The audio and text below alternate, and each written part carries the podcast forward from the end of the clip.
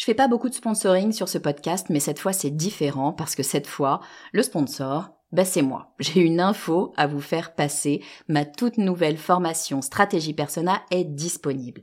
Stratégie Persona, c'est la solution pour toutes les personnes qui ont du mal à trouver des clients. Toutes les personnes qui ont du mal à définir qui sera leur prochain client. Toutes les personnes qui ont du mal à trouver les mots justes pour parler à leurs clients.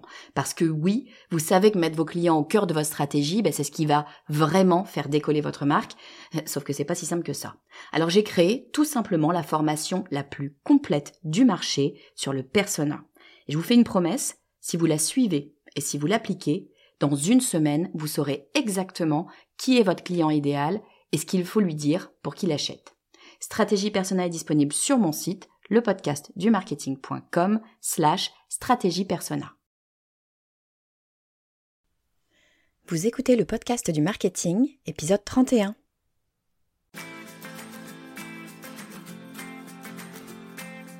Bonjour et bienvenue. Je suis Estelle Ballot et je suis ravie de vous recevoir sur le podcast du marketing. À chaque épisode, je vous propose d'analyser les techniques marketing qui marchent, pas à pas et très concrètement, développer votre activité.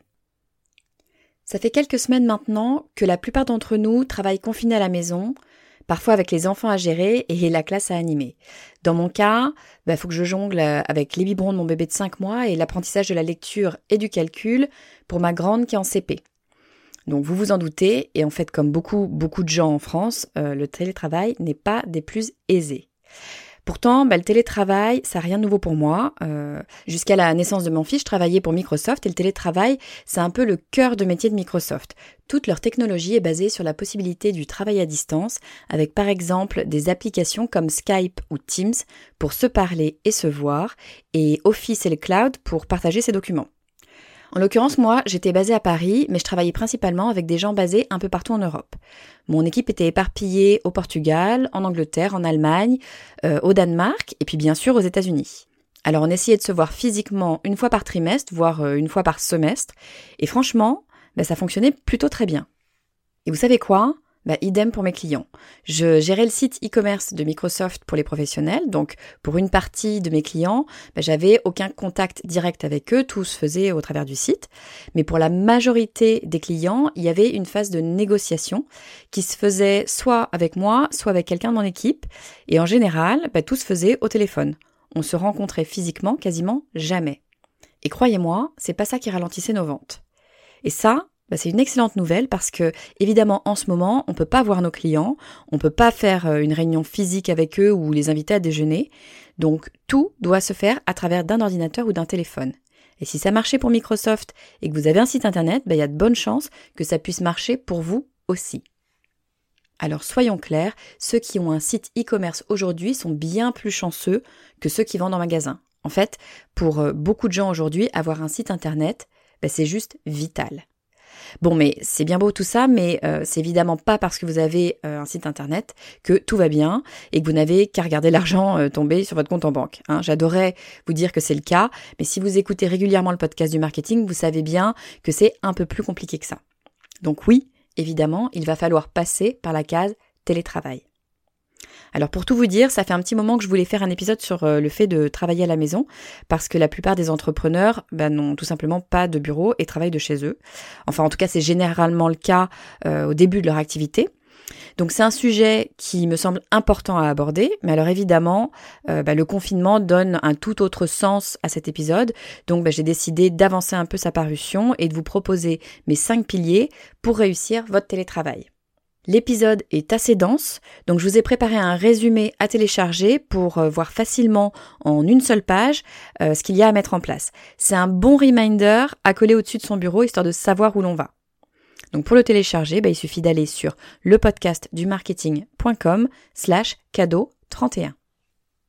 Bon, mais avant de rentrer dans le vif du sujet, je voudrais faire un petit aparté pour vous demander votre avis.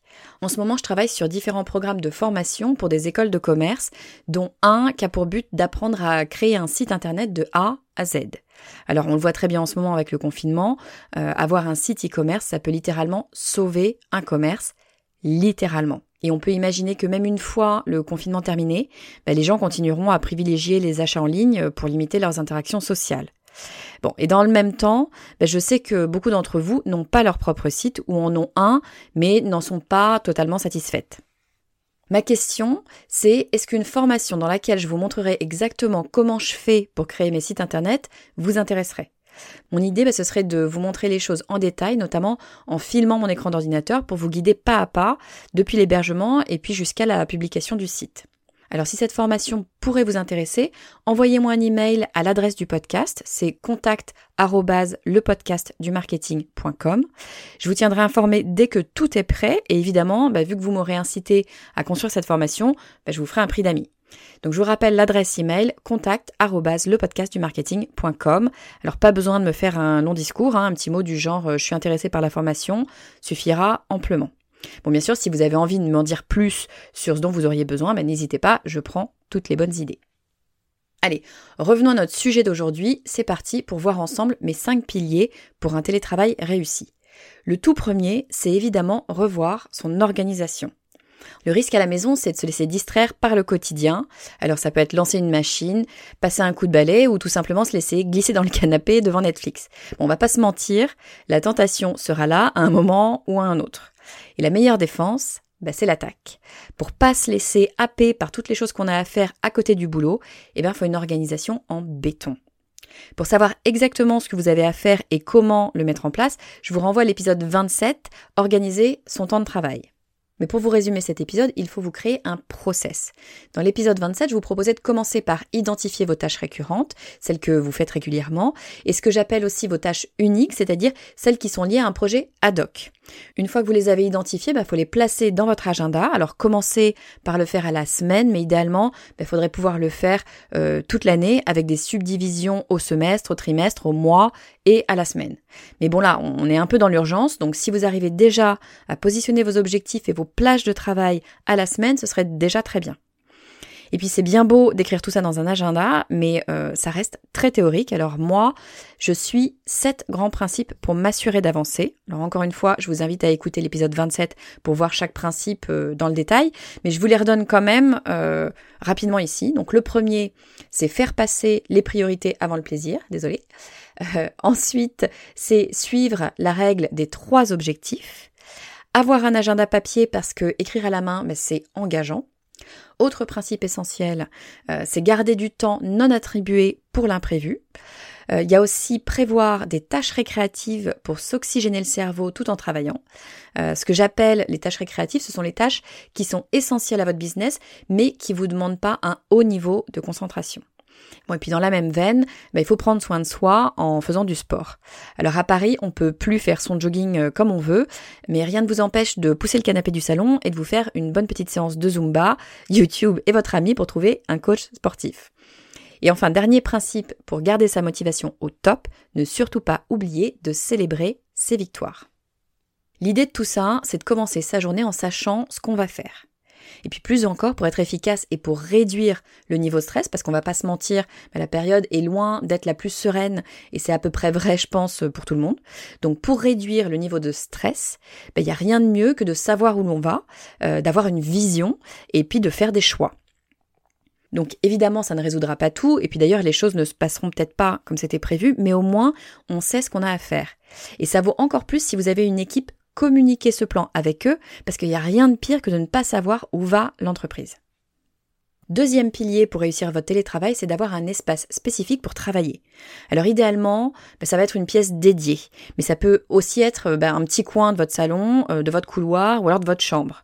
Hein. peu importe, mais l'idée, c'est d'avoir un espace dédié au travail et tout le reste de la maison ben, va être dédié au reste de votre vie. Non, parce que travailler de la maison ne doit surtout pas vouloir dire transformer sa vie en travail. Surtout pas, ou alors vous allez finir par péter un plomb. Et le fait d'avoir un espace dédié à votre travail, ben c'est pas que pour vous assurer que vous ne passez pas tout votre temps à travailler. En fait, ça marche aussi dans l'autre sens. Votre espace de travail, ben c'est l'espace dans lequel on ne vous dérange pas. C'est l'espace dans lequel on respecte que vous êtes en train de travailler. Et votre travail, ben il est important. Et puis il n'y a pas que, l'espace en fait à réorganiser, il y a aussi le timing de la journée. Donc donnez-vous des horaires pour démarrer le matin, ça vous évitera de passer 1h30 à boire un café ou un thé en regardant par la fenêtre ou en checkant les news euh, sur Instagram. Et puis à l'inverse, bah, fixez l'heure à laquelle vous décidez d'arrêter de travailler, bah, parce que le risque, bah, c'est de jamais s'arrêter. On aura toujours d'autres choses à faire et quand on est pris par le boulot, on ne voit pas le temps passer.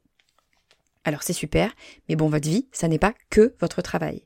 Alors peut-être que vous vivez seul ou que vous êtes en couple ou avec ou sans enfant, mais dans tous les cas, il faut absolument préserver votre vie personnelle parce que c'est essentiel pour votre équilibre et donc pour votre capacité à vous concentrer. Bon, mais télétravailler, ça ne veut pas nécessairement dire travailler seul. Ça, c'est mon troisième pilier. Si vous avez une équipe, évidemment, il va falloir faire des ajustements dans votre façon de travailler première chose, bien sûr, vous tenir très informé de l'évolution des propositions du gouvernement pour soutenir les entreprises. Hein. Les lignes bougent régulièrement, donc assurez-vous de ne pas perdre une occasion de vous faire aider. Si vous avez des salariés et des difficultés à travailler, le chômage partiel peut en être une. Mais si vous et votre équipe avez toujours de quoi travailler, ce que bien sûr je vous souhaite de tout cœur, alors pas le choix, vous avez forcément dû faire évoluer votre façon de communiquer. Et à mon avis, ben, il y a trois choses essentielles à garder en tête quand on travaille à distance. La première, c'est garder le contact visuel. En général, ben, le réflexe quand on est loin, c'est d'utiliser le téléphone. Et si vous êtes sur un outil comme Skype ou Teams, ben, bien souvent, vous n'enclenchez que l'audio pour discuter. Alors évidemment, ça a un intérêt si votre connexion Internet n'est pas top. Euh, ça demande moins de puissance de ne pas déclencher la vidéo. Mais ça a aussi un désavantage parce que à force de pas se voir, ben on s'éloigne. Alors évidemment, on n'est pas obligé de toujours être en mode vidéo. Après tout, au boulot, on passe pas son temps à se regarder euh, dans le blanc des yeux. Euh, si vous avez une présentation à partager, il est évident qu'il sera bien plus intéressant de garder l'attention de votre équipe sur vos slides que sur vous. Mais gardez en tête que pour conserver cet esprit d'équipe que vous avez mis tant de temps à construire, ben, il faudra trouver des occasions d'échanger face à face, même s'il y a un écran entre vous. Et le meilleur moment, à mon avis, pour le faire, ben, c'est lors de moments d'échange informels. Et ça, c'est justement la deuxième chose que je trouve essentielle, c'est garder ces moments de contact informels. Parce que bah, travailler avec quelqu'un, c'est pas seulement échanger des présentations PowerPoint. Travailler avec quelqu'un, c'est aussi se retrouver euh, autour de la machine à café, se raconter sa soirée, son week-end ou, alors sa prochaine destination de vacances. Alors bien sûr, on n'est pas obligé de devenir euh, les meilleurs amis du monde euh, et de tous dire, c'est évident. Mais pour qu'il y ait une certaine compréhension professionnelle, il bah, faut comprendre comment l'autre fonctionne. Et ça, ça ne peut bien se faire, à mon avis, que de façon informelle. Donc ce que je vous conseille, même si je vous l'accorde, c'est peut-être un petit peu artificiel, bah, c'est de vous donner un rendez-vous hebdomadaire ou, alors même quotidien euh, selon vos habitudes, mais en tout cas un rendez-vous où vous pouvez échanger de façon plus décontractée. Alors ça peut être par exemple le petit déjeuner tardif euh, le lundi pour bien démarrer la semaine, ou tout simplement une heure calée dans votre agenda dans la semaine juste pour papoter. Alors ça paraît bizarre dit comme ça, mais je vous assure qu'on s'y fait très vite et qu'on a même hâte de se retrouver. Moi, je le faisais très très régulièrement avec mes collègues euh, chez Microsoft. Et puis troisième chose à bien garder en tête, c'est d'être flexible, d'être compréhensive. Si travailler à distance, ben, c'est pas toujours facile pour vous, ben, c'est exactement la même chose pour vos équipes, vos partenaires, vos fournisseurs et puis aussi vos clients. Eux aussi peuvent être parfois euh, démotivés, eux aussi peuvent être désorganisés, eux aussi peuvent être angoissés, se sentir seuls et puis avoir du mal à travailler. Donc soyez à l'écoute, soyez ouverte, soyez empathique et soyez flexible. En fait, c'est en les soutenant que vous réussirez à fédérer votre équipe autour de votre projet.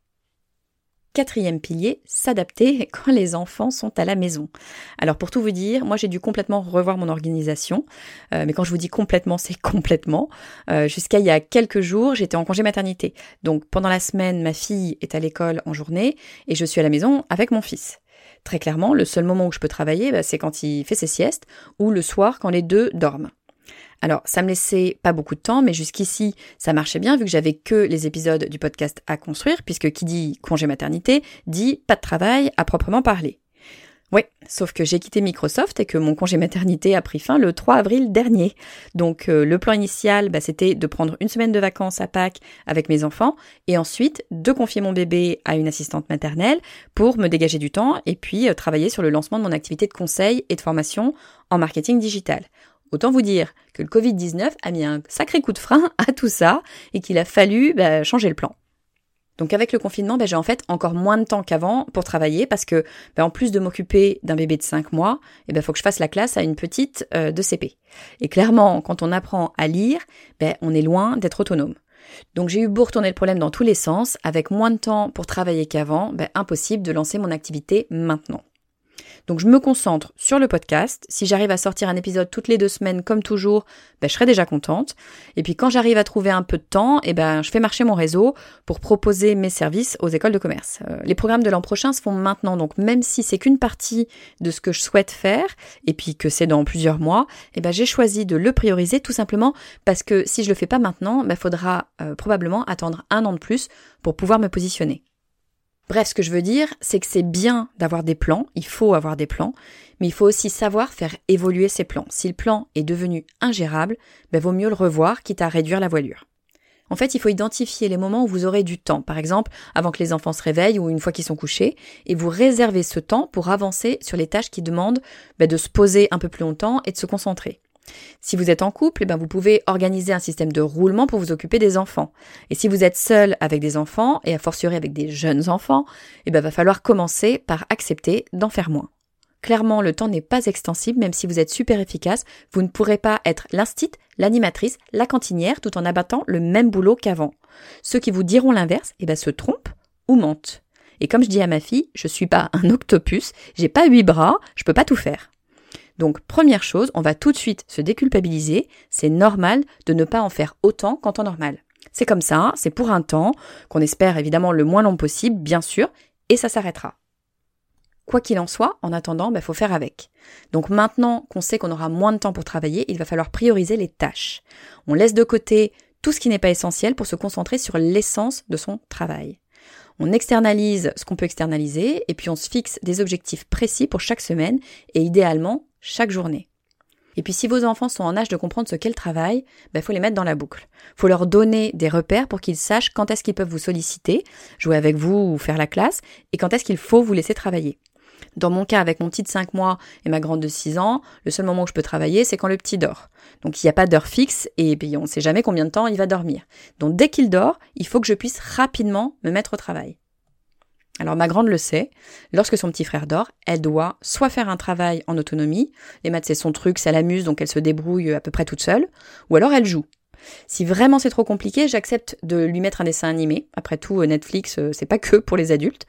Euh, mais bon, le sujet télé, c'est un sujet sensible. Chacun fait comme il veut. Ce que je veux dire, c'est que pour qu'un jeune enfant vous laisse travailler, bah, il faut lui trouver des activités alternatives qu'il peut faire sans vous. Sinon, vous pouvez être sûr que bah, vous serez interrompu à peu près toutes les 30 secondes. Alors, une fois qu'on a dit ça, faut bien se dire que ça marchera pas à tous les coups. Hein. Bon, bah, certains ont des enfants super autonomes. Clairement, c'est pas mon cas. Donc, bah, faut faire avec et savoir qu'il y aura des jours avec et des jours sans. En revanche, j'essaye de réexpliquer les règles à ma fille pour qu'elle comprenne à quel moment je suis disponible pour elle et à quel moment bah, il faut qu'elle respecte mon travail. Bon, et puis pourquoi pas en profiter pour expliquer aux enfants ce qu'est le travail et pourquoi les adultes travaillent, et puis aussi leur euh, rappeler que bah, le travail, ça peut être sympa, ça peut être un truc qu'on apprécie et qu'on aime faire, et que le travail, ça se respecte.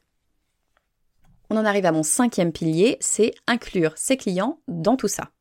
L'une des choses compliquées quand on travaille euh, confiné à la maison, bah, c'est que les bruits du quotidien bah, sont jamais bien loin. Donc même si vous avez prévenu votre petit dernier de ne pas venir vous déranger pendant que vous êtes au téléphone, vous avez de bonnes chances pour que précisément au moment où vous êtes au téléphone, votre enfant ait un truc super urgent à vous demander. Pour moi, le dernier en date, c'était que ma fille ne trouvait plus la selle du poney Playmobil. Parce que oui, pour elle, ça, c'est une urgence.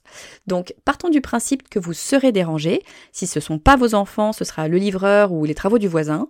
Mon conseil pour simplifier les choses et vous éviter un stress non nécessaire, ben, c'est de jouer carte sur table et notamment quand vous avez un client au téléphone. Si la petite dernière risque de débouler dans votre bureau avec une urgence Playmobil, eh ben, je commencerai par le faire savoir à mon client. Prévenir qu'on travaille depuis son domicile et qu'on jongle avec des contraintes euh, spécifiques, ça permet d'être toujours beaucoup plus sereine quand la crise Playmobil survient. En fait, votre client comprendra que vous preniez une minute pour régler la crise. Si en revanche vous ne l'avez pas prévenu, il comprendra pas pourquoi il entend un bruit de fond désagréable, et puis vous risquez d'être obligé de le couper au milieu d'une phrase pour lui expliquer que vous devez retrouver immédiatement la selle Playmobil, il y a de bonnes chances qu'il soit un peu déstabilisé, voire un poil énervé. Donc épargnez-vous un stress inutile, annoncez la couleur. Pour ce qui est des enfants, en général, votre interlocuteur s'intéressera même à votre jolie petite famille. En tout cas, pour moi, jusqu'ici, ça a été le cas. Voilà, on a vu mes cinq piliers. Pas de panique si vous n'avez pas tout noté. Comme je vous le disais en intro, je vous ai préparé un résumé en une page pour vous guider. Pour le télécharger, il vous suffit d'aller sur la page lepodcastdumarketing.com slash cadeau 31. Mais pour résumer rapidement ce qu'on vient de se dire, pour réussir son télétravail, pour moi, il faut faire attention à cinq choses. La première, c'est l'organisation. Il est clair qu'il va falloir mettre en place un système pour rester efficace et motivé sans l'émulation du groupe. La deuxième, c'est de se créer un espace dédié au travail pour pouvoir se concentrer et protéger sa vie privée. La troisième, c'est savoir travailler en équipe malgré la distance. La quatrième, c'est savoir gérer le quotidien quand les enfants sont à la maison. Et la cinquième, c'est être suffisamment à l'aise avec la situation pour le faire savoir à ses clients. Cet épisode touche à sa fin. Si vous aimez le podcast du marketing, s'il vous plaît, aidez-moi à le faire connaître au plus grand nombre. Le meilleur moyen, vous le savez maintenant, c'est de faire deux choses toutes simples, vous abonner et laisser un avis 5 étoiles sur iTunes. C'est vraiment ça qui va m'aider à faire connaître le podcast du marketing. Je le répète tout le temps, mais c'est vraiment le point principal.